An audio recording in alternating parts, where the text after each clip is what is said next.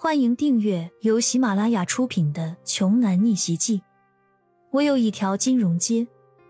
作者：山楂冰糖，由丹丹在发呆和创作实验室的小伙伴们为你完美演绎。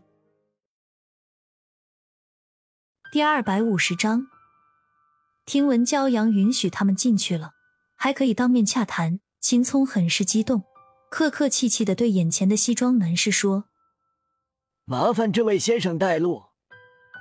西装男转述完骄阳的话之后，都做好必死的决心了。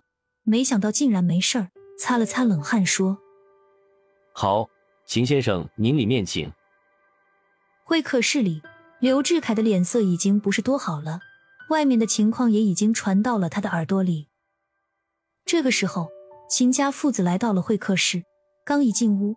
父子二人便双手抱拳，恭敬的对焦阳说道：“焦医师，是我们秦家有眼不识泰山，还请您大人有大量，不要和我们一般见识。”刘志凯脑子懵懵的，焦阳，秦家人进来，竟然是对焦阳道歉。刘志凯一直以为秦聪是来向冯昌旭道歉的，没想到竟然是焦阳。秦老爷子。还记得我不？我是刘志凯啊。刘志凯打了一声招呼，可是秦家人仿佛没有听到他的话一样，依旧是双手抱拳，等着骄阳的回答。骄阳端起面前的水喝了一口，说：“我现在不想谈别的，只想谈谈我们看中的那块地皮。”这句话之前秦聪说过，现在骄阳原封不动的转给他。骄阳不是一个烂好人，他好意去给对方看病，对方却那么羞辱他，这是绝对不能这么轻易的就算了。秦聪一听，连忙说：“好的，就谈地皮，就谈那块地皮的事。这块地皮归冯氏地产了。”刘志凯一听慌了，这怎么行？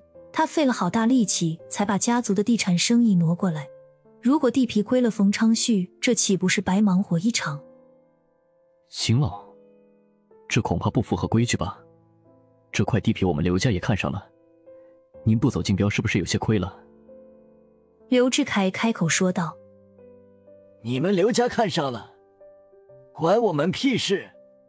我们自己的地皮，还要你多嘴，在这里指手画脚的吗？”秦聪眼下可没有那么好脾气，直接怼了回去。接着，秦聪又对焦阳说：“焦医师，这块地皮我们直接送给贵公司，一分钱也不要。”什么？不要钱？白送？冯昌旭和刘志凯全都差点从自己的椅子上跳了起来。一块几十亿的地皮就这么送人了？是他们太土鳖，还是对方太好了？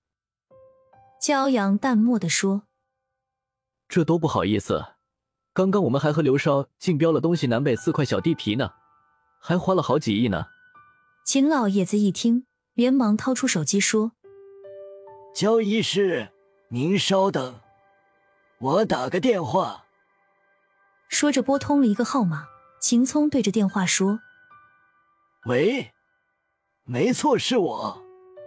我家在市中心那块地皮转让给冯氏地产，还有东西南北四块小地皮也不用竞拍了，我直接买了，也转让给冯氏。他们有意见就直接来找我。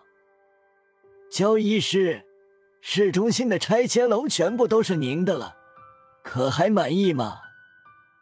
挂断电话，秦聪拱了拱手，对焦阳说道。骄阳这下也愣住了，这手笔也太大了点儿吧！一下子五块地皮就都到手了。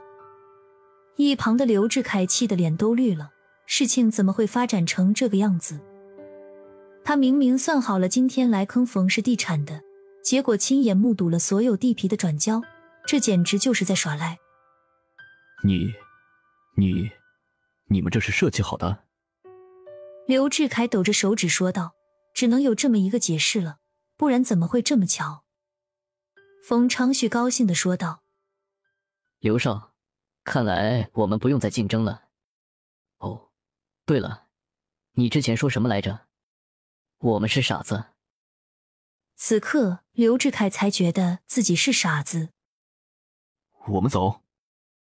刘志凯阴沉着脸，带着手下灰溜溜的离开了。焦医师，我们。秦聪焦急的哀求道：“他害怕每多耽搁一秒，自己的老伴就会多一份的危险。他与妻子相依为命了一辈子，两人的感情早就超脱了一切。如果妻子走了，他真的不知道该怎么活下去。”焦阳拿了人家这么多东西，再端着架子也不是个事了，开口说：“走吧，给老夫人治病吧。”是，焦医师请。秦家人列队恭请骄阳。不久之后，骄阳第二次踏入了秦家的小院。焦医师，请进。秦聪先一步为骄阳开门。刚一进屋，骄阳就看到了蹲在角落里的凯文等人。凯文的看到骄阳之后，有意识的避开对方的眼神。骄阳看了一眼，便扭头了。这种人不值得放在心上。只不过令焦阳没想到的是，老夫人的屋子里竟然还有两个熟人。进屋之后，李普和唐洪峰都愣住了。